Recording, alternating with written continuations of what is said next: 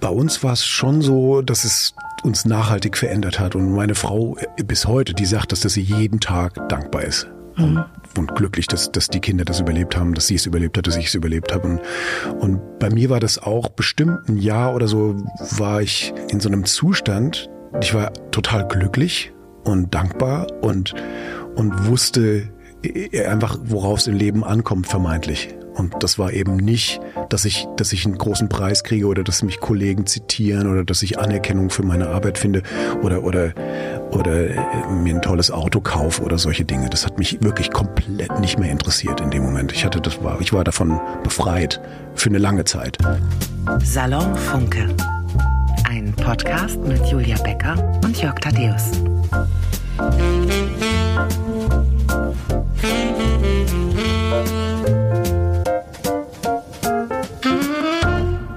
Herzlich willkommen, liebe Hörerinnen und Hörer, zu einer neuen Folge von Salon Funke mit uns. Das sind wir, Jörg Thaddeus. Und Julia Becker. Und Julia Becker. Und begrüßen dürfen wir heute einen ganz besonderen und vor allem hoch dekorierten Gast, der sowas ist. Ich mache es jetzt mal extra für Herrn Thaddeus mit einem Bild wie der Champions League Pokalgewinner oder wie der amtierende Wimbledon-Sieger hieße er Novak Djokovic. Heißt er aber nicht, denn unser heutiger Gast ist jemand, über den die Moderatorin der vergangenen Nobelpreiszeremonie in Stockholm gesagt hat, You give us hope to understand more, hope for compassion and hope for peace. Und um es jetzt noch ein bisschen spannender oder unerträglich für Herrn Thaddeus zu machen, der hier schon ungeduldigst mit den Hufen schart, versetzen wir uns bitte in folgende Szenerie. Ein Ehepaar aus Mülheim an der Ruhr, das in einem Café in Amsterdam sitzt. Plötzlich klingelt sein Handy und eine ungewöhnliche Vorwahl erscheint im Display. Bestimmt Stockholm, sagt seine Frau mit deutlich sarkastischem Unterton und meint damit das Nobelpreiskomitee, das ihrem Chemikergatten den Gewinn des Nobelpreises ankündigen möchte. Ungefähr so wie jemand, der, wenn ein störendes Handy klingelt, sofort ruft, da ist Hollywood dran. Es ist allerdings dann doch tatsächlich das Nobelpreiskomitee, und der Angerufene ist unser heutiger Gast, Benjamin List, dem im Dezember des vergangenen Jahres der Nobelpreis für Chemie verliehen worden ist. Herzlich willkommen, lieber Herr List. Was für eine Ehre, Sie heute hier zu haben. Vielen Dank. Ich freue mich, da sein zu dürfen.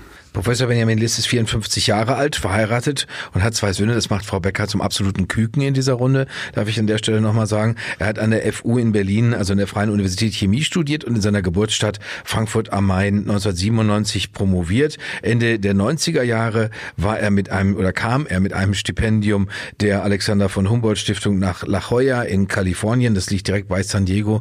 Wunderbare paradiesische Gegend, über die wir später noch sprechen werden, Herr Professor List. Er hat dort an einem sehr renommierten Institut geforscht geforscht und die Idee gehabt, die letztlich zum Nobelpreis geführt hat. Und bevor ich Sie gleich sehr gerne fragen möchte, was es vor allen Dingen mit Ihrer Frau gemacht hat, nachdem Sie in Amsterdam aufgelegt haben, Champagner für alle oder doch der Sprung in die Gracht, möchte ich gerne wissen, ob folgende Anekdote, die ich von einem Studienfreund, der einen Artikel über Sie verfasst hat, ähm, gelesen habe, ob diese Anekdote zum Thema kuriose Anrufe tatsächlich wahr ist. Ihre Mutter scheint eine kluge konsequente Dame gewesen zu sein oder hoffentlich auch noch ist. Ähm, ihre Mutter hat sie nach dem Abitur und einem längeren Indienaufenthalt dann doch konsequent darauf hingewiesen, dass es Zeit sei, ein Studium zu beginnen. Ich gehe mal davon aus, dass es tatsächlich auch schon das Fach Chemie war, um das es ging. Auf jeden Fall haben Sie sich dann ähm, mangels an Ideen, wo das Ganze beginnen sollte, dafür entschieden, die Auskunft anzurufen ja. und haben nach der Telefonnummer der Universität in Berlin gefragt, weil sie dort, glaube ich, Studierenden, einen Studierenden Cousin hatten. Und die Dame an, bei der Auskunft hat sie dann gefragt, welche Universität in Berlin und sie haben dann gesagt, es sei eigentlich, äh, würden sie ihr überlassen, sei egal. Und so ähm, bekamen sie die Nummer der FU, der Freien Universität Berlin und ja. da begann tatsächlich ihre Karriere deshalb. Ja, das hat sich tatsächlich genauso zugetragen. Ähm, es war nicht so, dass ich ihr überlassen habe, die Universität zu wählen, sondern ich wusste gar nicht, dass es da mehr als eine gab. so war das damals. Es gab ja kein Internet. Es war 1987 oder so, also 87. Ja, die Mauer stand noch. Die Mauer stand noch, genau. Und das Einzige war, was mir klar war, ich wollte Chemie studieren und ich wollte es in Berlin machen. Und ja, und das habe ich dann gegeben. Sie mir einfach eine von den den Universitäten. Eine Nummer. Aber das ist schön, Frau Becker, eigentlich, oder? Dass man, dass man es so leger handhabt und sagt, ja komm, hey, gib mir halt eine, ich krieg schon hin. Ja, und ich äh, persönlich, nachdem ich mich sehr intensiv natürlich mit Ihnen äh, beschäftigt habe, habe festgestellt, dieses Thema, ist es ein Zufall oder am Ende doch Schicksal? Das hat sich ein bisschen für mich herauskristallisiert, als ich mir so ihren Lebenslauf angeschaut habe. Aber dazu gerne später mehr, denn ich habe natürlich jetzt erstmal einige fachliche Fragen. Ähm, Sie haben, lieber Herr Liss, den Nobelpreis für Ihre Forschung zu Katalysatoren erhalten. Verstanden habe ich in der Vorbereitung so viel, dass Katalyse ein Molekül von Magie entfernt ist, was für mich als Laien so viel heißt, aus fast nichts und durch chemische Reaktionen ganz viel machen, wie zum Beispiel die für die Menschheit bahnbrechende Erfindung des Alkohols, also Gärung von Früchten, in dem Fall Katalysator ist der Hefepilz und heraus kommt ein, ein, ein wunderbares ähm, Getränk. Können Sie bitte mir und vor allen Dingen den vielen anderen interessierten ZuhörerInnen erklären, was so toll an Katalyse ist? Gerne. Also ich finde es ja das Faszinierendste, womit man sich überhaupt beschäftigen kann. Also ich meine, das meine ich auch wirklich so. Ähm, und ich sage immer, Katalyse ist ein Molekül entfernt von Magie, weil Katalysatoren alle möglichen chemischen Reaktionen überhaupt erst möglich machen. Und dazu zählt eben nicht nur die alkoholische Gärung, sondern auch zum Beispiel, wie man Benzin herstellt oder wie macht man polymere Materialien, wie macht man Medikamente. All diese Dinge werden mit Katalysatoren hergestellt. Und das Bezaubernde ist eben die Magie. Der Katalysator selbst wird in dem chemischen Prozess nicht verbraucht. Das bedeutet in der Konsequenz, er kann das aber Milliardenmal machen, diese Reaktion durchführen. Und das ist natürlich wissenschaftlich total faszinierend. Im Prinzip theoretisch reicht ein Molekül aus, um ein, eine Tonne von einem Medikament gegen HIV herzustellen zum Beispiel. Aber es ist eben auch ökonomisch natürlich ganz charmant. Ne, wird jeder sofort verstehen. Wenn man nur ein Milligramm von der Substanz braucht, um riesige Mengen von einer anderen damit herzustellen, ist es natürlich auch ökonomisch ganz reizvoll.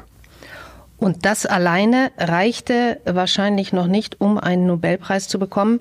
Sie und Ihr Kollege David Macmillan aus Schottland ich möchte übrigens darauf hinweisen und sehr empfehlen, sich dieses YouTube-Video von der Nobelpreiszeremonie anzuschauen, weil es wird neben Ihnen der sie in Berlin, glaube ich, aus Berlin zugeschaltet wurden und dort in einem sehr schönen festlich dekorierten Raum saßen, wurde Herr Macmillan äh, aus Washington, glaube ich, äh, eingeblendet und der trug einen hervorragenden, äh, wie sich's gehört, Schottenrock. Das sah, ähm, das sah wirklich sehr sehr beeindruckend aus. Übrigens auch dazu schade, dass Sie nicht da sein konnten persönlich. Es war ja eine wahrscheinlich der Pandemie geschuldet äh, deswegen doch virtuelle Veranstaltung. Beim Einmarsch von König Karl Gustav und Königin Silvia, ich bin ja tatsächlich im Herzen schon auch noch eine Verlegerin des unterhaltenden Journalismus, haben König und Königin sich sehr angezickt. Ich hätte Sie jetzt sehr gerne gefragt, ob beim bei Tische dann nachher äh, so eisiges Schweigen zwischen den. Ja, das habe ich äh, leider verpasst, aber ich bin in zwei Wochen da. Können Sie das bitte nochmal aufarbeiten? Das, ich meine, es genau, ist fast ein Jahr her. Ich. Aber sie hat es, sie hat es, sie hat es immer so ganz stoisch äh, so weggelächelt mhm. und er hörte nicht auf, auf sie einzureden und das war mit irgendwas ja sehr unzufrieden.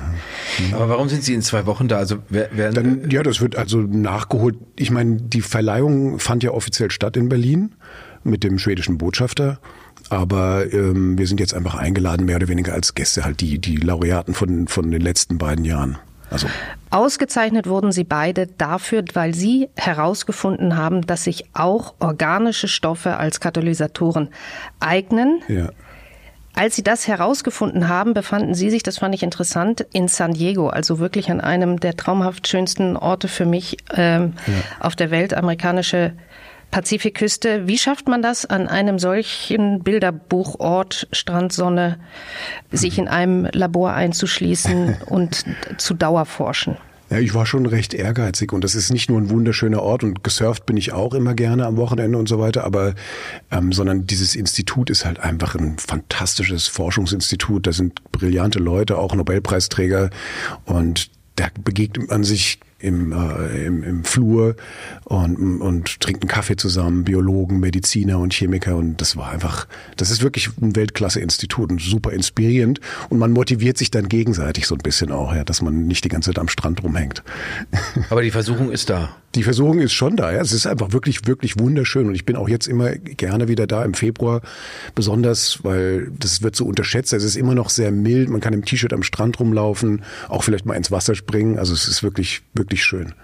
Jetzt ist man, nimmt man normalerweise an, Wissenschaft sei sowas äh, ganz und gar Edles, der Wissenschaftler in seinem Forschungsdrang. Ja. Äh, jetzt haben Sie allerdings das, dem schon mal die Luft abgelassen. Ich meine, das wäre sogar, das, ich meine, Sie hätten das sogar gemacht bei der, ich bin nicht ganz sicher, bei der Pressekonferenz, als bekannt gegeben wurde, dass Sie der Nobelpreisträger sind aus Mülheim vom ja. äh, Mülheimer äh, Max-Planck-Institut für Kohleforschung. Da haben Sie, glaube ich, gesagt, naja, ich war da in La Jolla, ich war gerade verheiratet, mhm. mein erster Sohn war da und war noch klein und dann musste mir auch mal was einfallen. Da habe ich mich gefragt, wie zwingt man das denn herbei? Also wie macht man denn das, äh, Herr Professor Liss, dass man denkt jetzt, ich bin, also ich kann mir vorstellen, dass man sich eine Geschichte ausdenkt oder ein Lied oder so, aber dass man sich da hinsetzt und sagt, jetzt denke ich mir was Tolles Wissenschaftliches aus. Ja, das, das geht leider so leicht nicht, aber es ist schon irgendwie, ich wusste immer, dass ich irgendwas Aufregendes und Tolles machen will und, und nicht das, was alle anderen machen. Das hat mich schon immer so ein bisschen, glaube ich, ausgezeichnet. Und ja, als es dann soweit war, da war, ich hatte dann so zum ersten Mal so ein bisschen so diesen Druck gespürt, ein Sohn ist auf dem Weg, wir hatten gerade geheiratet und wenn man am Anfang seiner Karriere steht, sowohl in Deutschland als auch in den USA, dann hat man ja noch keinen festen Job und das nennt man dann untenured oder ich hatte noch keinen Tenure, heißt es dort. Und dann muss man schon gerade an so einem Weltklasse-Institut auch irgendwas Wichtiges dann machen. Und ich hatte bis dahin, Sie haben es ja schon meinen Äußerungen entnehmen können, mich so ein bisschen treiben lassen. Ich mache es ehrlich gesagt auch immer noch so. Ähm, aber zum ersten Mal dachte ich so, jetzt ist der Zeitpunkt gekommen wo man auch mal was liefern muss. Und ich hatte zum Glück die ganze Zeit schon so eine Idee mit mir rumgetragen.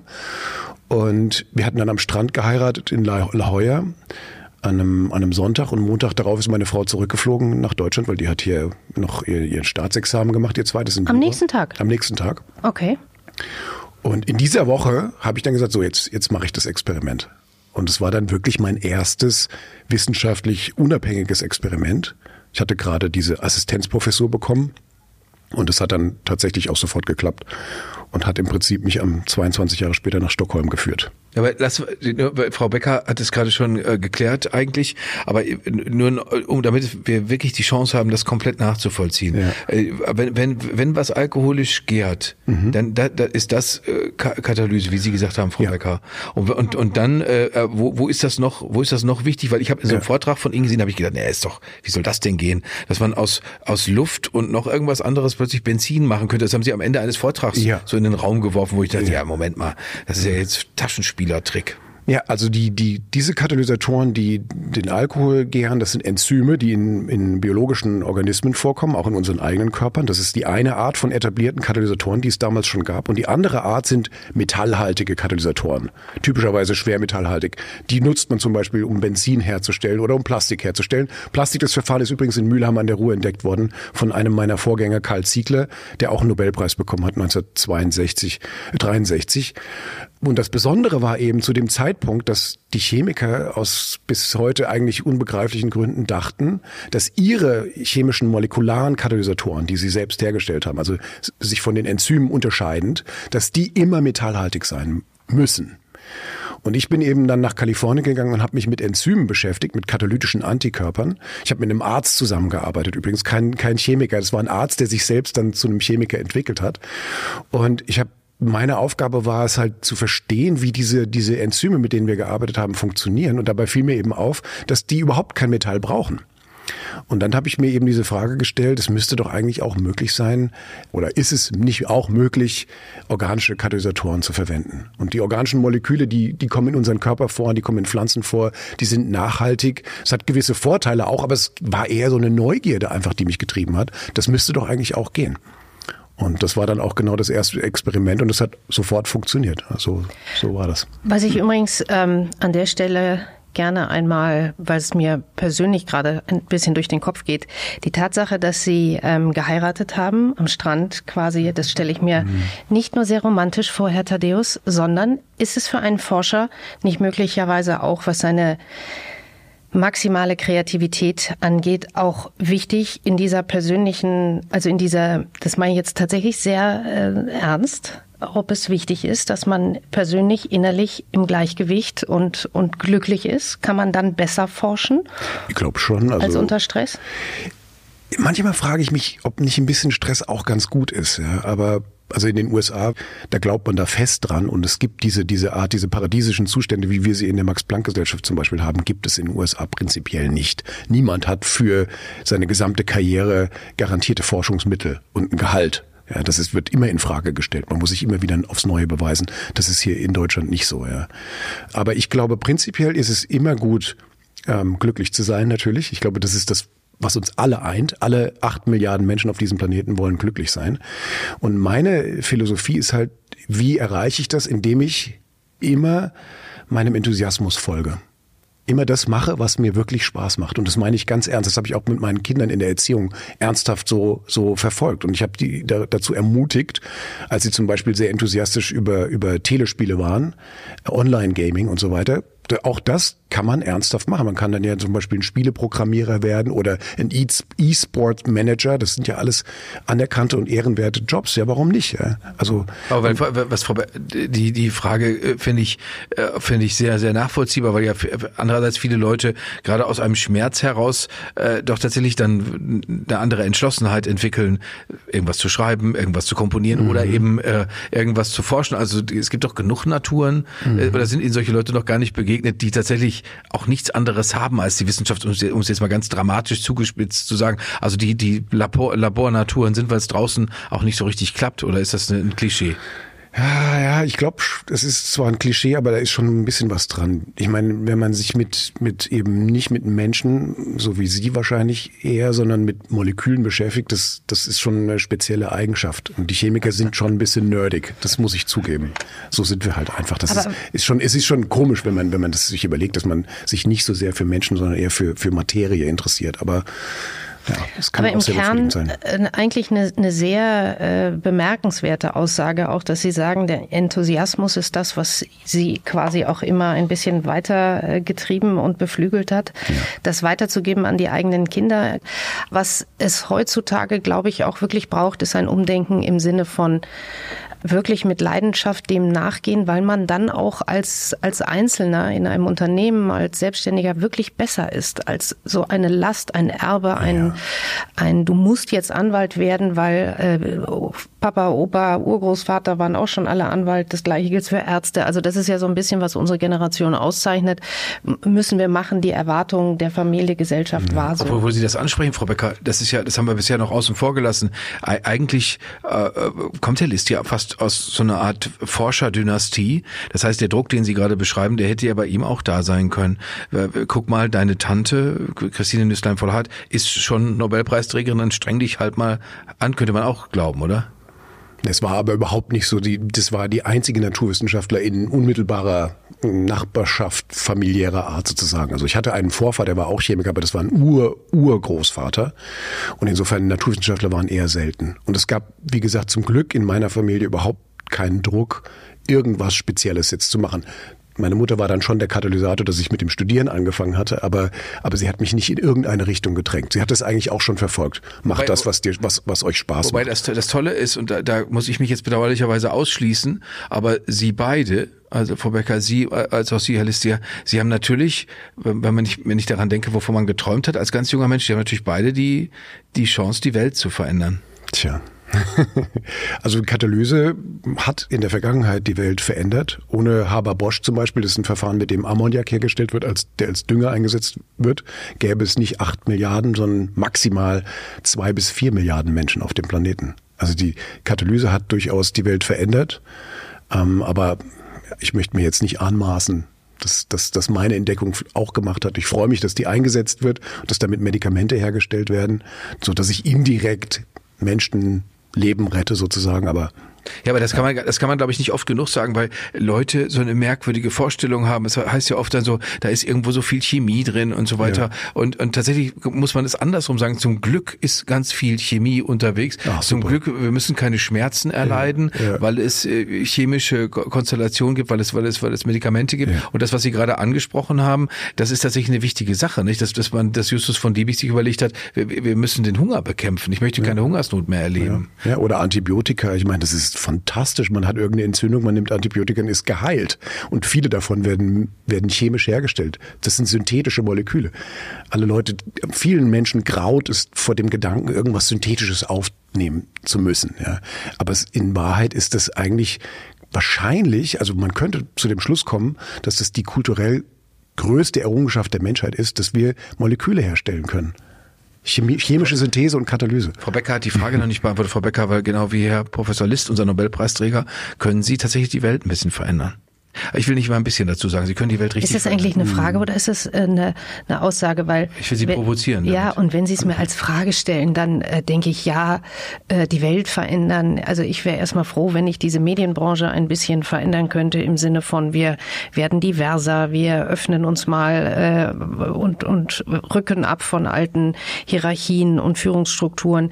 Also wenn ich, wenn Sie das schon weltverändernd bezeichnen, wobei Sie da durchaus recht haben, das stimmt. äh, können wir schon Haken hintermachen. Nee, da, da können, wir vor, allem, können wir vor allem mal eine Eins äh, dran machen für das erste Mal, dass Sie zu mir sagen, ich hätte mit irgendwas recht. Oh Vielen Dank. Ist ein sehr schöner das, Ansatz. Das muss ich mir unbedingt rausschneiden lassen und das höre ich mir im Advent jeden Adventssonntag an. Da haben Sie eigentlich recht als Sie die Schule fertig hatten, Herr Liss, und da in Indien waren, Frau Becker hat es schon ein paar Mal angesprochen, mhm.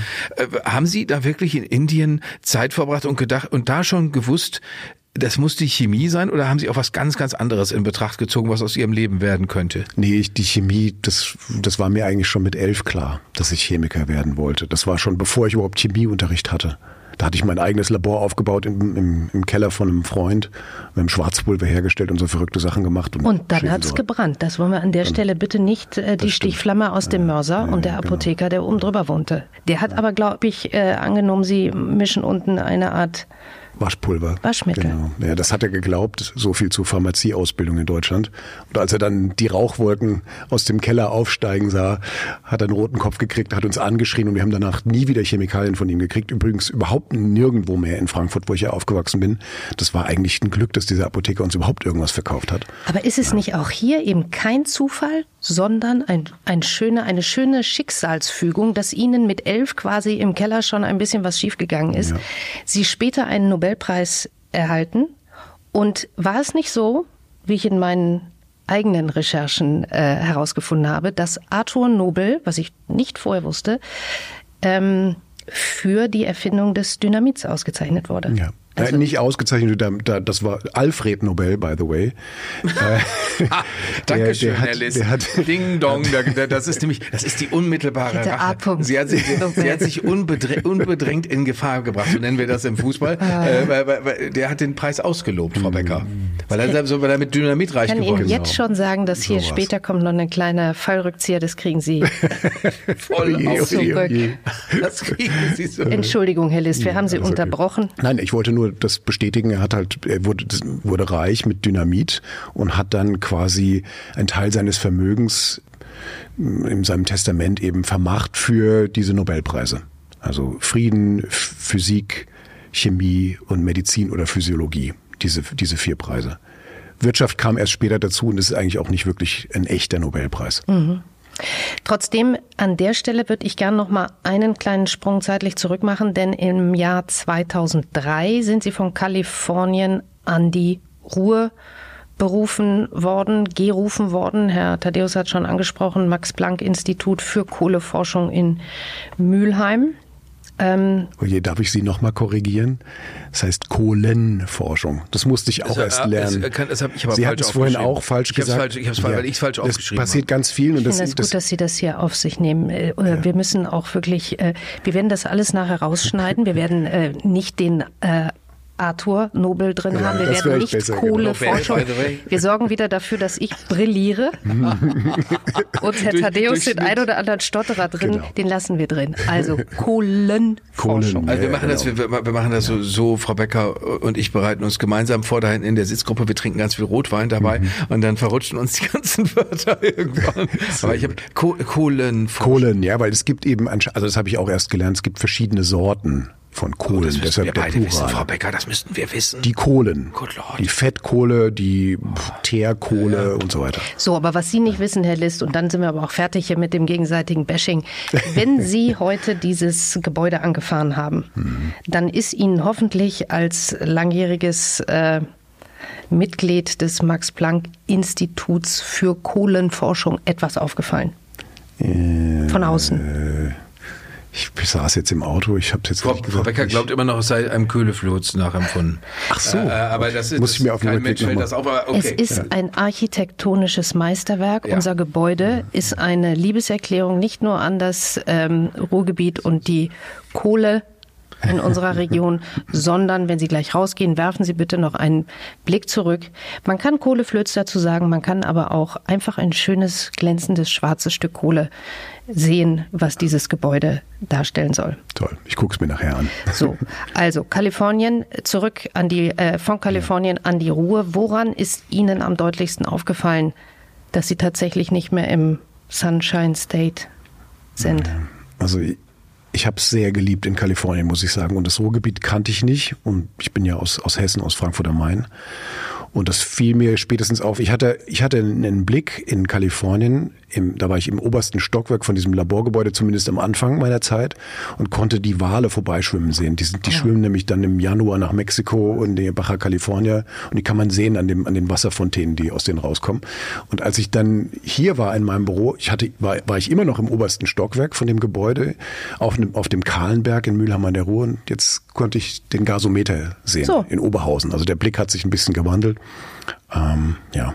Qualmt auch oben raus? Bitte? Nicht mehr. Nee. Aber, Bleibte nicht raus. Ja. ähm, hat das Institut eigentlich heute, wir sprachen gerade über Kohlenforschung, ähm, noch irgendetwas mit dieser Art von Forschung zu tun? Nee, und uns wurde auch schon oft geraten, den Namen mal zu ändern, weil wir, wir sind ein Katalyseforschungsinstitut. Wir versuchen alle Aspekte der Katalyse unter einem Dach zu vereinen. Also diese, diese organische Katalysator, Katalyse, die wir jetzt etabliert haben, Metallkatalysatoren, natürlich immer noch Enzyme, alles, was es so gibt in dem, in dem, in dem Gefällt der Katalyse. Ähm, was war die Frage? Äh, ob, ob, ob irgendwas noch zum Thema so, Kohle, äh, genau. Kohle oder vielleicht gerade natürlich mehr aktueller denn je äh, Energiegewinnung aus Kohle. Genau. Ist da irgendwas im in Ja, in das war ja die, die, die Gründungsidee, aus der Kohle irgendwas Vernünftiges zu machen. Und damals wurde das Fischer-Tropsch-Verfahren entwickelt. Da kann, man- kann man letztendlich aus Kohle Benzin herstellen. Und das hat auch lange Jahre wurde das wirtschaftlich eingesetzt. Und in, in Südafrika zum Beispiel Staaten, die keinen guten Zugang zu Erdöl hatten. Deutschland damals auch nicht.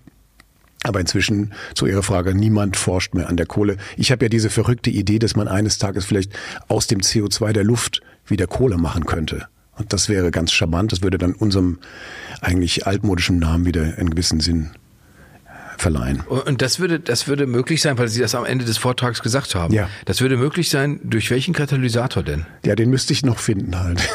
Also der ist leider noch nicht da. Das ist eher so eine, so eine hypothetische Reaktion, sozusagen die Essenz der Photosynthese. Die Bäume und die Pflanzen und die Algen nehmen ja das CO2 aus der Luft auf und machen daraus Sauerstoff, also CO2 zu O2. Eigentlich kann jeder auch Nicht-Chemiker sofort verstehen. Was dann übrig bleibt, ist nämlich C. Und aus dem C, aus dem Kohlenstoff, machen die Pflanzen dann Kohlenhydrate. Also sozusagen eine, eine Mischung aus Kohle und Wasser sind die Kohlenhydrate, die wir zu, zur Ernährung brauchen. Und meine von Idee ist denen jetzt, der ein oder andere nicht zu viel zu sich nehmen sollte nach Genau, ka- Ja. ka- 17 ich weiß Uhr. nicht, äh, genau, wer, wer, wer, manche Leute sollten das lassen. aber, aber okay, und das und das, das soll so ähnlich funktionieren. ja, das wäre sozusagen die Essenz dann der, der Photosynthese, dass man einfach CO2 spaltet in Kohle und Sauerstoff. Das wäre meine absolute Traumreaktion. Das wäre eine Reaktion, die die Welt wirklich verändern würde, wenn man das im großen Maßstab machen könnte. Und warum, wenn, also Sie sind da so klar auch in der Vorstellung, wie das vonstatten geht. Naja, naja eher, eher, könnte, ja. Könnten wir schon, forschen Sie dazu? Machen Sie Testreihen? Also Sie erst noch leider, leider nicht, weil alle, die zu mir kommen, die wollen immer asymmetrische Organokatalyse machen, wofür ich halt bekannt bin. Und ich habe halt noch nicht so ein, noch, noch nicht, sage ich, so einen Namen in, in CO2-Umwandlung.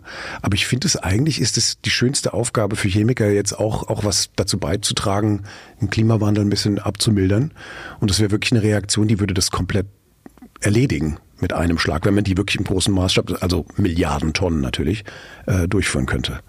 Ich finde, Sie sollten da sich dringend ein Zeitfenster ja. für einräumen. Ja. Ich äh, sehe mich übrigens auch dann statt Stockholm hier die Nobelpreisverleihung in diesem ja nun wirklich prädestinierten Gebäude zu diesem Thema durch zu führen. Mhm. Also da würde ich mich durchaus Toll, ja. anbieten. Das, das heißt, Sehr großzügig. Das, ich wollte sagen, die Sache steht dann im Prinzip fest, Sie, Sie finden den Katalysator, der ja, das kann genau. und Frau Becker hat dann die Räumlichkeit, wo Perfekt. die Party stattfinden das kann. Ich könnte den Preis auch übrigens äh, überreichen. Oh, das statt der schwedischen Königin. Aber das, das, liegt daran, dass Sie sich mittlerweile auf dem Rang der schwedischen Königin sehen, Frau Becker. Ist das, äh, verstehe ich das Herr Deus, das gibt Zuschriften, wenn wir so aber, aber voneinander können, reden. Können wir noch mal kurz, weil Frau Becker gerade danach fragte, können wir noch mal kurz versuchen zu klären, Herr List, wie weit sind Sie, wie weit sind Sie davon entfernt? Weil Sie gerade sagen, das ist ein Traum. Und tatsächlich die Leute, die jetzt zuhören und ganz oft Kohlendioxid hören, ja. die denken sich auch, oh ja, das, muss ja. angegriffen werden. Das ist ja. der Punkt, wo womöglich was passieren kann. Aber wie weit sind Sie davon entfernt und wie verkürzen Sie diesen Abstand? Ja, ich, ich muss zugeben, wir sind noch ziemlich weit davon entfernt und es ist auch tatsächlich so, ich glaube wirklich, im Moment bin ich der einzige Chemiker auf der Welt, der diese Reaktion propagiert. Also die allermeisten haben wohl erkannt, dass es, dass es wahrscheinlich nicht funktionieren wird oder dass es nur, nur sehr, sehr, sehr schwierig sein würde. Aber für mich ist es dann eher so, das inspiriert mich eher, das, das weiter ähm, auf meine Fahne zu, zu schreiben, ähm, weil, weil das bei meiner damaligen Entdeckung eben auch so war. Die meisten Chemiker haben gesagt, organische Katalysatoren, das ist auch Quatsch, das funktioniert nicht. Ich hatte mich übrigens damals auch beworben in, in Marburg zur Habilitation und der, der lokale große Professor hat mir auch dringend davon abgeraten, mich mit organischen Katalysatoren zu beschäftigen und, und besser was Vernünftiges zu machen mit Metallen. Und das hat zum Erfolg geführt und deshalb ist es heutzutage sogar so, ich suche immer dieses Gefühl in meiner Forschung, dass ich was mache, was, was, was sonst eigentlich kein anderer macht. Aber, aber diese, die, die, bei den Katalysatoren, die Sie angesprochen haben und Ihre Professoren, die gesagt haben, das soll metallisch, das, das muss metallisch sein. Man kann sich das, glaube ich, gut plausibel machen daran, dass Sie sagen, äh, ihre, alle Ihre Katalysatoren sind essbar, also ja. Ihre, die naja, Sie nicht alle, jetzt inzwischen nicht mehr, aber das Prolin war, der erste Katalysator war ein essbarer Katalysator. Und, ja. was würde mir passieren, wenn ich die alten, also alten in Anführungsstrichen, mhm. die Katalysatoren, die jetzt Ihre Professoren propagiert haben, ja. wenn ich die gegessen hätte, die wären giftig für mich. genau, zum Teil sind die halt giftig, das ist, das ist leider leider so halt. Schwermetalle, Palladium und Platin zum Beispiel im Autoabgaskatalysator, was da, was da drin ist, das sind, das sind äh, ja recht giftige Schwermetalle, auch sehr, sehr kostbare Metalle. Palladium und, und Platin sind, sind edel und teuer. Das Schöne an der Katalyse, ich habe es ja vorhin gesagt, ist, die werden eben prinzipiell nicht verbraucht und dadurch machen die ihren Job, solange das Auto äh, fährt. Aber so ein bisschen fällt dann dann doch hinten raus und das in unseren Straßen dann schon, also dieses schwarze Pulver, das man da manchmal so sieht, das sind dann Bestandteile von Schwermetallen. Da können wir mal ja. Äh, dazu beschreiben, dass Herr List gerade aus dem Fenster geguckt hat und hier sieht, wie äh, auf dem Jakob-Funke-Platz äh, tatsächlich richtig äh, Verkehr ist. Äh, also ich finde, das sieht gro äh, eigentlich großartig aus. Ich weiß, dass man heutzutage den Autoverkehr nicht mehr preisen soll, aber hier hat es jetzt was irre äh, Metropolenhaftes, weil wir aus der Frau Becker vierten Etage, ja, ne? mhm. aus der vierten Etage runtergucken äh, auf richtigen Großstadtverkehr, äh, was die Großstadt natürlich auch irgendwo ausmacht. Natürlich wäre es auch ganz toll, die Leute würden alle mit dem Fahrrad fahren. Frau Becker. Ich würde gerne noch mal drauf zu sprechen kommen, was wir gerade schon einmal ähm, angedacht haben, da die Tatsache, dass äh, zur Chemie viele Menschen ein eigenartiges Verhältnis haben und dieses Bild von qualmenden Schloten der Chemiefabriken, umgekippte Flüsse mit toten hm. Fischen wegen zu viel Chemie, Labore in denen Das in Halle, by the way, das war in, jetzt was gerade in Ostdeutschland war, das war kein Chemieunfall. Das trotzdem setzt sich das natürlich in den Kopf. Tatsächlich fest. die Fische ähm, gar nicht jetzt mit ihrer Chemie, sondern das ähm, hm war ja auch groß in den Titeln der Funke Mediengruppe, ja. äh, die Aufarbeitung, dass es eben kein Chemieunfall war. Sehr gut. Ähm, danke. Äh, ich finde ähm, nur dieses Bild, dass es halt, Chemie ist immer, genau, ich, ich hatte jetzt äh, eine Corona-Erkrankung und dann ist man immer ganz stolz, dass man das ohne Chemie überstanden hat. Also alles negative Assoziationen in Zusammenhang mit ihrem quasi Lieblingsfach, Und was ich so wichtig finde, weil es viel zu wenig erwähnt wird, nämlich die Tatsache, dass demgegenüber all diese heilsbringenden Erfolge der Chemie, beispielsweise im Bereich der Pharmaforschung, Medikamente gegen mhm. das HIV-Virus, möglicherweise auch bald gegen das Coronavirus eben anstatt schon, ja. der Impfung, ähm, aber eben auch im Bereich der Agrochemie und damit Ernährungswissenschaft weltweit. Meine Frage ist, wie erklären Sie sich, dass Chemie meist als etwas so bedrohliches, aber mindestens Unangenehmes empfunden wird? Tja, ich weiß nicht, ich glaube, wir, wir wollen irgendwie keine künstlichen, vermeintlich künstlichen Substanzen in uns aufnehmen. Ich weiß auch nicht, das ist so eine, so eine Urangst. Ich kann es mir ehrlich gesagt nicht so richtig erklären. Ähm, übrigens, das, das die, die, der Impfstoff gegen Corona, da ist natürlich auch sehr, sehr viel synthetische Chemie drin. Nicht nur in den Lipid, Lipiden, die, die die RNA umgeben, sondern die RNA selbst auch, ist ja eine modifizierte RNA und die wird hergestellt aus synthetischer DNA, die mit chemischer Synthese hergestellt wird. Ja.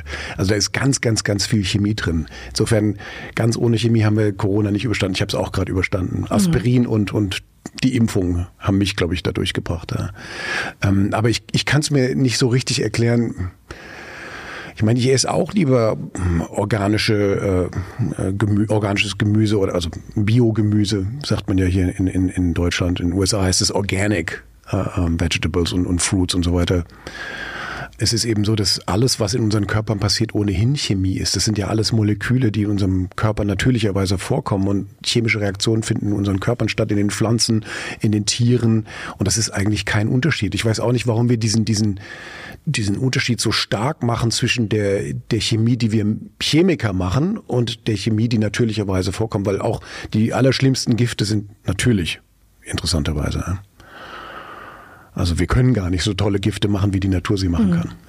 Glauben Sie, dass es tatsächlich, also auch Frage an uns selber als Medienunternehmen, ist es möglicherweise auch den Medien zuzuschreiben, dass das Bild ähm, der Wissenschaft, der Chemie an sich ein negatives ist, wenn wir zu viel aus Ihrer Sicht möglicherweise über Unfälle und über Themen berichten, die in Verbindung mit chemischer Forschung einen Schaden angerichtet haben und stattdessen vernachlässigen, welch großen Segen die Menschheit eben genau durch Prozesse ähm, äh, erreicht hat, äh, für die Sie in Ihrer Forschung stehen. Ja, ich wollte jetzt höflicherweise in diesem Hause nicht, nicht anklingen lassen, diese Kritik.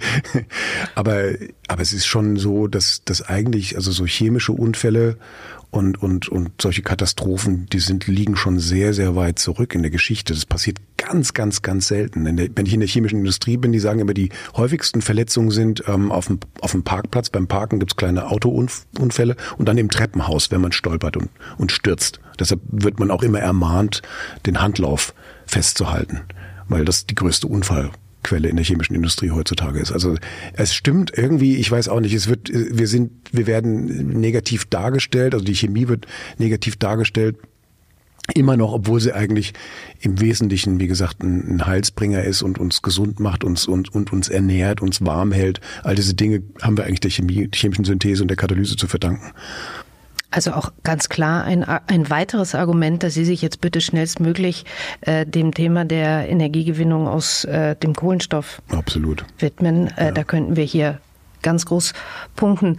Ja. Aber apropos lebensbedrohlich, jetzt machen wir einen Sprung in ein Kapitel Ihres Lebens, was ich sehr berührend finde, aber auch extrem äh, spannend. Und ähm, ich würde Sie gerne nach dem äh, Dezember des Jahres 2004 fragen, also ein Jahr nachdem Sie aus Amerika zurückgekehrt sind und mit der Familie den, den Weihnachtsurlaub in Thailand verbracht haben, Khao Lak. Die Familie, also zwei kleine Söhne im Alter von drei und fünf, habe ich gelesen. Und Sie haben dort den Tsunami erlebt Gott sei Dank alle vier wie durch ein Wunder überlebt. Und was ich besonders also bemerkenswert fand, weil ich glaube, das ist, das ist tatsächlich ein Wunder. Sie haben, Sie und Ihre Frau haben beide Ihre Söhne verloren in, in den Fluten. Und Sie haben tatsächlich beide Kinder wiederbekommen und zwar am selben Tage und davon einen, einen Jungen hundert, hunderte, 150 Kilometer genau. entfernt in einem Krankenhaus ja, ja. in einem Zimmerchen sitzend. Ja, das war schon, das war schon eine unglaubliche Erfahrung. Halt wir hatten, der Tsunami kam, das ging relativ schnell. Wir, wir lagen am Pool, ein, ein, ein lautes Geräusch entstand, es wurde immer lauter und irgendwann schaute ich so von meinem Buch auf und dachte so, okay, das, das Geräusch ist jetzt so laut, das wird sich nicht in irgendwas Normales wieder auflösen, dass irgendwo ein Hubschrauber landet oder irgend sowas. Das, war, Ernst, wie, wie, also, also, das war so laut, dass sie, dass sie wussten, das ist unheilvoll. Ja, ja, ich habe das dann irgendwie gemerkt, man hörte dann auch plötzlich so Schreie, Run und so weiter und dann Menschen bewegten sich hektisch und dann, dann war es irgendwie klar, irgendwas Schreckliches passiert. Aber es hatte, hatte niemand Ihnen irgendwie eine, eine Nachricht gegeben, nee. vorher, sowas könnte heute nee, passieren? überhaupt nicht. Nee, nee, wir hatten am Morgen das Erdbeben gespürt, ganz kurz, es war jetzt nicht besonders stark, es war so um neun und dann, bis der Tsunami dann kam, vergingen noch anderthalb Stunden oder zwei Stunden. Und da hatten wir schon nicht mehr dran gedacht. Und auch das, der, das Wort Tsunami kam mir in dem Moment gar nicht in den Sinn. Ja. Aber dann sah man schon so eine graue Masse von Wasser, das, das dann ankam und dann schnappten wir uns jeweils ein Kind. Und äh, als dann die Welle über uns einbrach, haben wir die Kinder dann auch sofort aus den Armen verloren. Das, das waren da Schwammhäuser und Autos rum und, und das war eine riesige Welle. Ja. Und wir waren plötzlich halt im tiefen schwarzen Ozean. Also Sie waren direkt unter Wasser dann? Ja, ja, richtig. Also das war komplett das die gesamte Kaolack, dieser Ort, der also der, der am, am Strand ist, der Bereich war komplett überflutet. Alle Hotels, die da unten waren, waren komplett unter Wasser und wir auch natürlich. Und wann, wann konnten Sie wieder einen klaren Gedanken fassen? Äh, das ja, also das hat schon gefühlt so ein zwei Minuten gedauert. Ich war halt unter Wasser und äh, ich konnte dann nicht denken, so, oh, ich bin jetzt unter Wasser, sondern ich, ich kann das damit begründen, dass ich mir immer gesagt habe, wenn ich mal mit dem Flugzeug abstürzen sollte, dann nehme ich so eine, so eine Notposition ein und halte meine Knie fest, so dass wenn dann der Absturz kommt, ich das vielleicht überlebe. Ist so eine naive Idee gewesen von mir. Und das habe ich dann gemacht plötzlich, ja, dass ich plötzlich diese, diese, diese, diese Haltung eingenommen habe, die ich mir vorgenommen habe, für den Flugzeugabsturzmoment einzunehmen. Und insofern, und dann, dann plötzlich war ich aber wieder an der Oberfläche und habe die Situation erstmal begriffen. Also das ganze Tal ist überschwemmt, eine riesige äh, Welle bricht gerade über Kaulak ein und und dann in diesem Moment war, war mir klar, okay, ich bin jetzt in, der, in Lebensgefahr und in, in der Welle und dann bin ich aber auch schon wieder ins Wasser ähm, ge, gezogen worden und blieb dann nochmal ein oder zwei Minuten unter Wasser. Das war, die, das war dann die Rückwärtsbewegung von dem Wasser. Also das Wasser zog sich zurück. Noch nicht. Dann, dann, dann wie eine normal, wie jede normale Welle hat die halt so einen Peak, wo sie halt dann plötzlich still ist. Das ist halt so, ja, die Welle hat sich jetzt ergossen über das Tal und dann ist so ein Moment der Stille und zum Glück habe ich es dann irgendwie geschafft, aus dem Wasser rauszukommen und mich in eine Palme zu retten halt. Und, ja. in, in welchem, können Sie sich erinnern, wann der erste Gedanke kam, das Kind ist weg? Also ja, das, das kam dann sofort auf dem, ich saß dann in meiner Palme, ich hatte mich zwar gerettet, aber ich war in dem Moment absolut fest davon überzeugt, dass keiner von den dreien das überlebt hatte weil das so krass war und ich, ich wirklich dachte, was für ein Wunder, dass ich da überhaupt rausgekommen bin. Also das war, ich war wirklich lange unter Wasser und, und ich, ich konnte mir einfach nicht vorstellen, dass in dem Moment, dass die das überlebt haben. Insofern, das war schon ziemlich schmerzlich und es kam dann auch sofort halt. Ja. Das Wunder, sich wiederzufinden als, als ganze Familie. Ja. Und tatsächlich auch das Kind, was Sie verloren haben, hat Ihre Frau ja, genau. Quasi äh, gegriffen? Gerettet sogar. Sie war auf, auch, sie hat sich hat eine ähnliche Geschichte erlebt wie ich, auch mehrere Minuten unter Wasser, hat sich auch auf, auf einer Palme gerettet, ihren Sohn verloren. Und als sie dann auf dieser Palme war, hörte sie auch einmal ein Kind rufen, Mama, Mama, und dann schwamm da Paul vorbei, der ältere Sohn, den ich eigentlich hielt, als die Welle kam. Und ich war aber mehrere Kilometer weiter nördlich, ähm, bin ich aus dem Wasser gekommen. Also das war, war wirklich ein großes Wunder und sie ist dann reingesprungen, heldenmutig und hat ihn halt rausgeholt. Der war auch recht schwer verletzt, er hatte so ein, ein Loch in der Lunge und, und dem ging es nicht richtig gut, ähm, als sie ihn dann rausgeholt hatte. Und ja, als nach einer gewissen Zeit als man dann wieder Vertrauen hatte, dass man von der Palme runterkommen kann und dass jetzt nicht dauernd solche Wellen kommen, ähm, bin ich dann ein Stück gelaufen und dann habe ich nach einiger Zeit jemanden getroffen, den wir kannten aus dem Dorf und der hat gesagt, er hätte meine Frau gesehen mit einem Kind. Und das war dann so eine gewisse ja, Erleichterung und, und, und Freude, aber auf der anderen Seite halt nur ein Kind. Wer ist es jetzt? Hat sie vielleicht ihren gerettet und ich habe meinen verloren? So solche Gedanken hatte ich dann natürlich auch. Aber ich habe sie dann getroffen, dann war es war es Paul, der dann da lag und naja, und dann waren wir irgendwo, in dem Moment ging es halt darum, den Paul zu retten und, und den, den jüngsten, den dreijährigen Theo, den hatten wir so ein bisschen versucht, jetzt nicht so intensiv darüber nachzudenken einfach. Aber dem hatten, mit dem hatten wir auch nicht mehr gerechnet, muss ich sagen. Also ich möchte überhaupt nicht an, annähernd mehr an, anmaßen, das so irgendwie jetzt mental, wie hätte ich reagiert. Aber die Vorstellung, man verliert dann auch noch ein dreijähriges Kind, der irgendwo aufgegriffen wird und mit drei Jahren möglicherweise gar nicht so das Naheliegendste in der Lage ist zu, zu erklären, also wie heißt er sicher, aber ähm, also sich auch so zu artikulieren, egal wer ihn findet, dass, dass das alles geklappt hat und dass sie in ein Krankenhaus so weit weggebracht wurden. Und da sitzt ihr kleiner Junge, was äh, ist danach das Leben, also diese, dieses erlebt zu haben, speichert man das ab unter, das war jetzt ein schreckliches Naturereignis, äh, Gott sei Dank, wir haben es überlebt, oder verändert das danach alles? Also alles, was einem vorher wichtig war, ist auf einmal nicht mehr relevant. Oder kommt man möglicherweise, und weil die Natur oder die Psyche das vielleicht auch genauso sich gedacht hat, wieder in einen normalen Modus zurück? Ja. Oder stehen Sie jetzt jeden Morgen immer noch und sind äh, dankbar. Also bei uns war es schon so, dass es uns nachhaltig verändert hat. Und meine Frau äh, bis heute, die sagt, dass, dass sie jeden Tag dankbar ist. Mhm. Und, und, glücklich, dass, dass die Kinder das überlebt haben, dass sie es überlebt hat, dass ich es überlebt habe. Und, und bei mir war das auch bestimmt ein Jahr oder so, war ich wirklich äh, äh in so einer, in so einer, in so einem Zustand. Ich war total glücklich und dankbar und, und wusste äh, einfach, worauf es im Leben ankommt, vermeintlich. Und das war eben nicht, dass ich, dass ich einen großen Preis kriege oder dass mich Kollegen zitieren oder dass ich Anerkennung für meine Arbeit finde oder, oder, oder äh, mir ein tolles Auto kaufe oder solche Dinge. Das hat mich wirklich komplett nicht mehr interessiert in dem Moment. Ich hatte das war, ich war davon befreit für eine lange Zeit.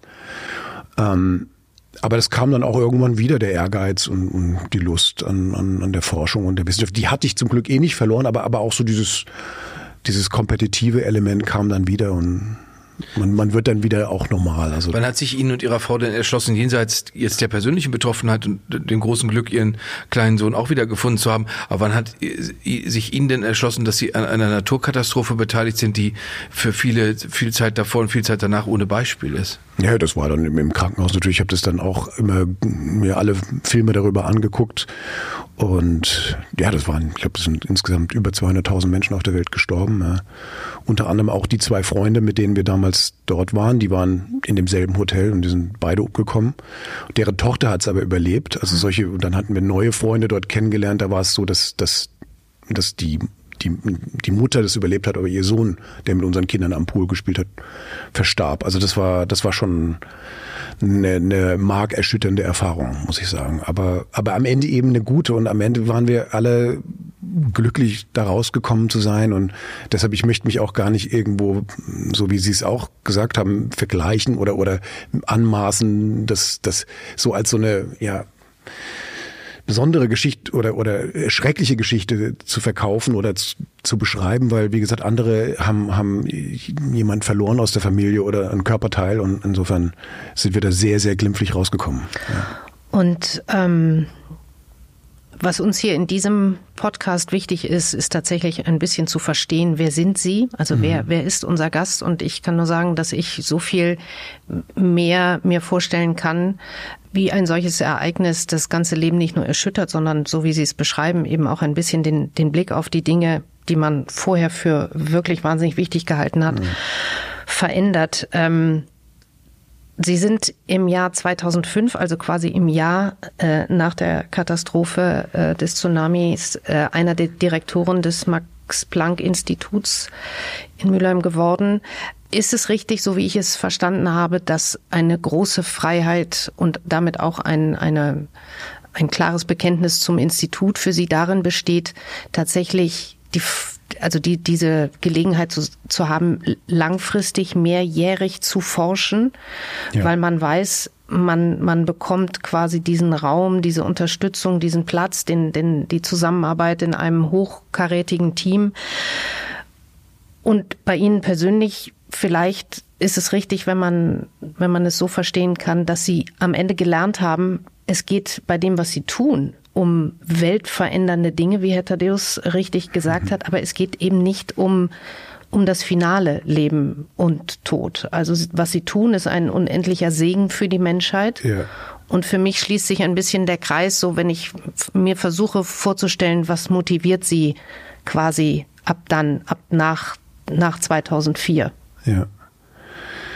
Also äh, ich habe ja beide Seiten kennengelernt, die die Art, wie man in Amerika Forschung macht, halt äh, unter hohem Druck, wo man immer versuchen muss, halt Forschungsmittel zu organisieren, inklusive seines eines eigenen Gehaltes. Als ich dann meinen ersten Grant bekommen hatte, endlich 2002 in, in Kalifornien, musste ich davon die Hälfte meines eigenen Gehalts bezahlen. Und die, wenn ich da geblieben wäre, hätte ich dann irgendwann meinen zweiten bekommen, hätte die andere Hälfte auch da, da selbst. Ähm, der Grant ist, ist, ist, ist die, der Forschungs Forschungsmittel, die man bekommt vom Staat. Ja, das ist da auch so organisiert. Und Max Planck ist halt einzigartig in der Welt, weil es mir halt diese komplette Freiheit gibt, darüber nicht nachdenken zu müssen.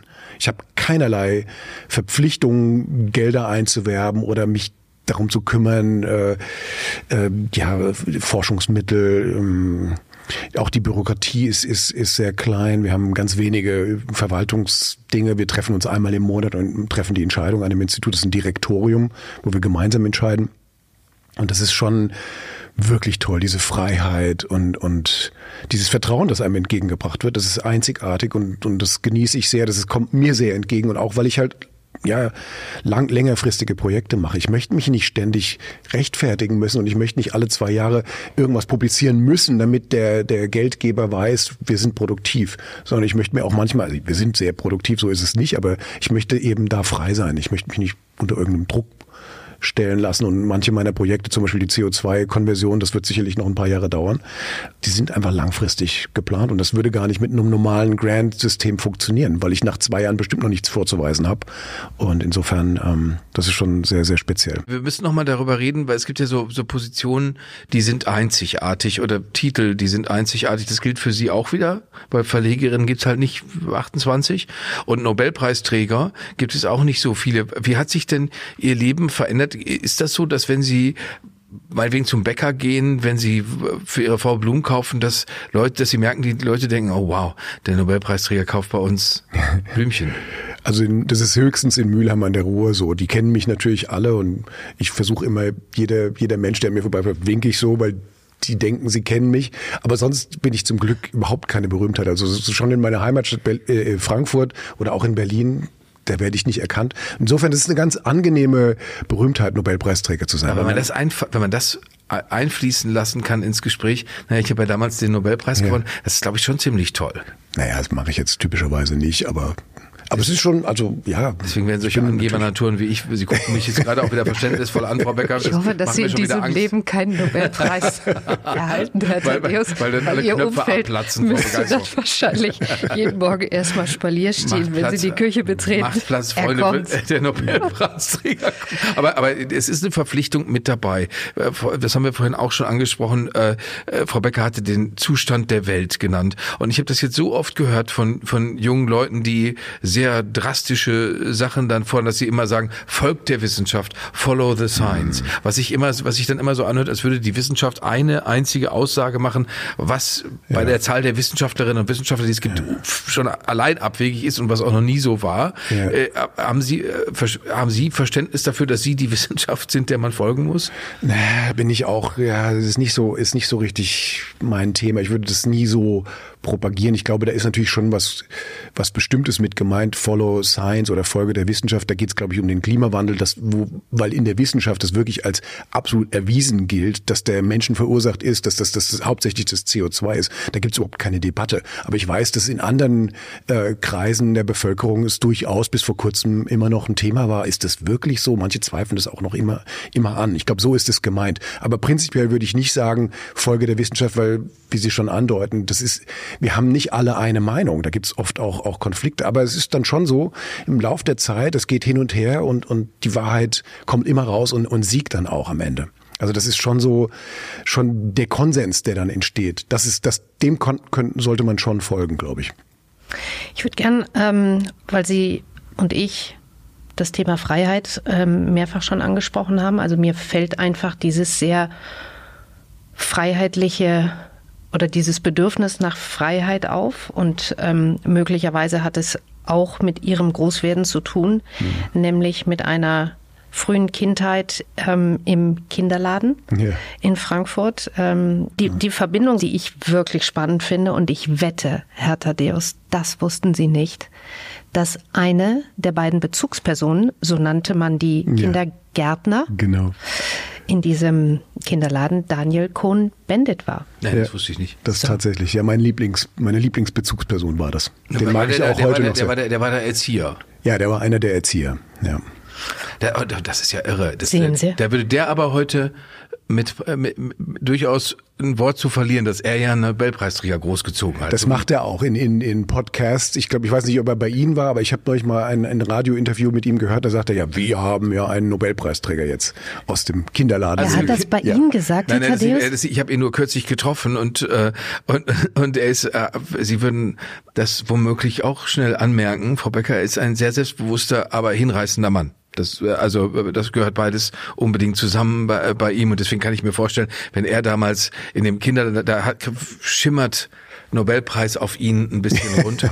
Hat diese Ihre Bezugsperson Daniel Cohn-Bendit, ich meine, Sie waren da sehr klein, aber hatten Sie dadurch oder haben Sie irgendwelche Erinnerungen, die Ihnen ein, also das freie Großwerden, ich würde noch nicht mal anti-autoritär, weil ich glaube, das ist dann immer schon wieder ein ganz anderes, aber eben auch recht starres Konstrukt. Aber hat diese Art des Großwerdens ähm, dazu beigetragen, plus die, die Empfehlung der Dame bei der äh, Auskunft, dass sie es an der FU in Berlin versuchen, dass Sie ein guter Forscher geworden sind? Tja, das, ich weiß es nicht genau. Ähm, ich weigere mich natürlich jetzt auf so, zumindest so wie Daniel Kuhn-Bennett, dass, dass, dass ich da so vereinnahmt werde. Das, das würde ich nicht so sehen, weil das war alles viel komplizierter. Ich kam ja auch aus einer großbürgerlichen Familie und, und übrigens väterlicherseits auch ein Verlegerhaus, der List Verlag. Das war also tatsächlich, Oh. ja. Und, und Ja, unsere in- in- Briefing-Unterlagen, wir müssen also da müssen in, in, an beiden Seiten äh, war das so großbürgerlich und diese großbürgerliche Tradition lebte fort, obwohl wir im Kinderladen waren und eigentlich anti-autoritär erzogen wurden. Es war klar, was was auf den Tisch kam, wurde gegessen. Es gab so bestimmte Sachen, da war gab es keine zu Hause. Ja klar, da gab es überhaupt keine Kinderladen Diskussion. für, für jüngere Leute, Kinderladen bedeutet doch, äh, hat doch bedeutet, dass, äh, also in meiner Vorstellung, dass die Kinder kein, so mit blankem Pöter da rumgerannt sind und, und, Ja, und, und, und Zum Sachen Teil auch. Bezugspersonen. Im Ernst? naja, also es war, es war schon so ein bisschen frei, ein bisschen, ein bisschen wilder und, ähm, und ja, offiziell Oh, das kriege ich jetzt nicht anti-autoritär, aber ähm, ich weiß nicht, ich, so ganz frei war es natürlich nicht und es war auch organisiert und wir haben auch Spiele gespielt und so und es war jetzt nicht, ja, macht einfach, was ihr wollt. Also so ist es überhaupt nicht gelaufen natürlich. Bevor wir Sie jetzt entlassen, natürlich gibt es irgendein Wunschprojekt, gibt es etwas, wo Sie sagen, ich wünsche mir, dass wir in 20 Jahren mit dieser, mit dieser Forschung quasi Früchte ernten. Also bei mir gibt es zwei Bereiche, wo ich also ich hab, nach dem Nobelpreis gab es dann schon so eine Zeit, also so sagen wir mal zwei Wochen, in denen ich überlegt habe, wie geht's jetzt überhaupt weiter, was was soll ich mir neue Ziele setzen? Aber ich habe dann mir wurde eigentlich klar, dass dass ich das wirklich liebe, was ich mache. Ich habe eben dieses Motto immer befolgt. Ich bin meinem Enthusiasmus äh, gefolgt und, und äh, habe das gemacht, was mich wirklich begeistert und, und bin mittendrin auch noch. Und ich hatte, ich bin auch, es ist auch noch viel zu früh irgendwie zu sagen, ich schreibe jetzt nur noch philosophische Bücher oder äh, mache Podcast-Interviews. Und deshalb, ich habe durchaus noch noch Ziele. Das eine ist wirklich, also ich beschäftige mich da eher intellektuell mit CO2 zu C und O2. Diese chemische Reaktion würde ich gerne entdecken. Und äh, es ist nicht ganz abwegig. Es gibt schon jetzt Möglichkeiten, wie man das machen kann. Man könnte zum Beispiel, habe ich gelernt von meinem Kollege Ferdi Schütt bei uns im Institut, ist wirklich ein Energiepapst, also der Experte, glaube ich, in Deutschland, wahrscheinlich einer der Energiepäpste Päpste weltweit. Man könnte das machen, wenn man nur 12 Prozent der jährlich anfallenden Pflanzenabfälle nehmen würde und die unter die Erde bringen würde. Die würden dann verrotten anaerob und dabei würde sich wieder Kohle bilden im Laufe der Jahre. Da könnte man die, den Klimawandel quasi äh, äh, ausgleichen oder die, die CO2-Produktion der Menschheit mit ausgleichen. Also das ist jetzt eine nicht direkte Art der katalytischen Umwandlung, so wie es mir eigentlich vorgeschwebt ist, aber im Prinzip geht es, weil sie dann formal das CO2, das die Bäume und die Pflanzen aufgenommen haben, letztendlich wieder in C umwandeln und, und, und Sauerstoff. Also das ist, es ist im Prinzip eine, eine Reaktion, die durchaus möglich ist und wir versuchen halt, ich, ich möchte das gerne irgendwann mal wirklich angehen. Wir überlegen uns Konzepte, wie man das auch chemisch machen kann mit Katalysatoren, dass das vielleicht irgendwann mal passiert. Ich glaube, das wäre eine Reaktion, die wirklich die Welt verändern würde. Und das andere ist, dass wir aber auch immer noch mit fossilen Materialien arbeiten, weil es davon ehrlich gesagt auch noch genug gibt. Man darf sie halt einfach nur nicht verbrennen. Und das ist halt das Bedauerliche, was wir im Moment machen. Wir verbrennen sie einfach sinnlos in Autos und in Flugzeugen. Wenn man die eigentlich auch, also die Flugzeuge nicht so leicht, da müsste man schon synthetisches Benzin für machen, wenn man, wenn man das klimaneutral machen wollte. Aber die Autos könnte man zum Beispiel elektrisch betreiben. Ich glaube, das funktioniert eigentlich sehr, sehr gut. Ähm, und insofern dass das eines Tages klappt, dass man dass man diese, diese fossilen Materialien nicht mehr verbrennt und dann sie wieder der, der Chemie zur Verfügung stellt. Weil wir können damit tolle Sachen machen. Und ich finde es halt zum Beispiel reizvoll, die Alkane, die aus dem Erdöl kommen, aus dem Steamcracker, dass man die direkt in Medikamentenvorläufer umwandelt zum Beispiel. Das finde ich sehr, sehr reizvoll. Und das war eigentlich das, was wir gerade gemacht haben und wo wir jetzt gerade auch die ersten Früchte sehen von, von der Forschung, die wirklich ziemlich innovativ ist und ziemlich neu und es macht auch kein anderer auf der Welt im Moment noch, aber ähm, ist sehr aufregend. Ich bin Ihnen so dankbar, sage ich Ihnen an dieser Stelle immer ganz ehrlich, dass Sie unser äh, Gast sind und sich bereit erklärt haben, hierher in den Salon Funke zu kommen, weil alles, was Sie über Ihre Forschung, aber auch eben über die Chemie uns heute ähm, ein bisschen äh, erläutert haben, ähm, bringt mich so sehr zu der Überzeugung, wie wichtig eben auch hierbei die Medien sind. Am Ende ist es dann wieder die Euphorie, die Sie ganz eingangs beschrieben haben, mhm. die Leidenschaft für das, was Sie tun, die wir, ja. glaube ich, auch jetzt in diesen Zeiten dringend auch in die Gesellschaft und das ist wiederum auch unsere Aufgabe tragen müssen, weil es äh, Mut gibt, weil es Hoffnung gibt und weil ich da doch auch jetzt verstehe, was die Moderatorin in Stockholm äh, damit gemeint hat, als sie gesagt hat, äh, sie geben uns eben genau diese Hoffnung, die, die, die, das Bewusstsein zu öffnen, aber auch an Frieden zu glauben. Und ich glaube, wenn die Menschheit sich nicht mehr ähm, um, um Energiestreiten äh, bekriegen muss, äh, wie es jetzt gerade auf furchtbare Art und Weise passiert, ja. dann wären wir in einer äh, so viel besseren Welt. Und Menschen wie Sie tragen einen großen Anteil daran. Oh, danke, das ist sehr nett. Was ich mitnehme, ist ein bisschen, dass die Wissenschaft, die ich immer für ehrlich gesagt furztrocken gehalten habe, eben mhm. überhaupt nicht vorhersehbar und planbar dann ist, wenn es wie früher in der Kindheit dann Reaktionen gab, die so nicht äh, geplant waren, mhm. aber am Ende sich immer wieder neue Zusammenhänge ergeben, die dann wirklich diese bahnbrechende, weltverändernde, weltverändernde Erfindung sind. Und das finde ich eigentlich einen sehr positiven und hoffnungsstiftenden Abschluss dieses Gesprächs. Es war wunderbar. Herzlichen Dank, Dankeschön. Benjamin List. Vielen Dank, Herr List. Dankeschön. Danke. Vielen Dank, dass ihr uns zugehört habt im Gespräch mit dem Nobelpreisträger Professor Benjamin List. Hört weiter zu, ermuntert andere zuzuhören oder hört es euch gleich nochmal an. Überall da auf den Kanälen, auf denen wirklich gute Podcasts zu empfangen sind, zum Beispiel bei Spotify, aber auch bei Apple Podcasts und überall sonst. Wir freuen uns und bis zum nächsten Mal. Salon Funke ist ein Podcast der Funke Mediengruppe.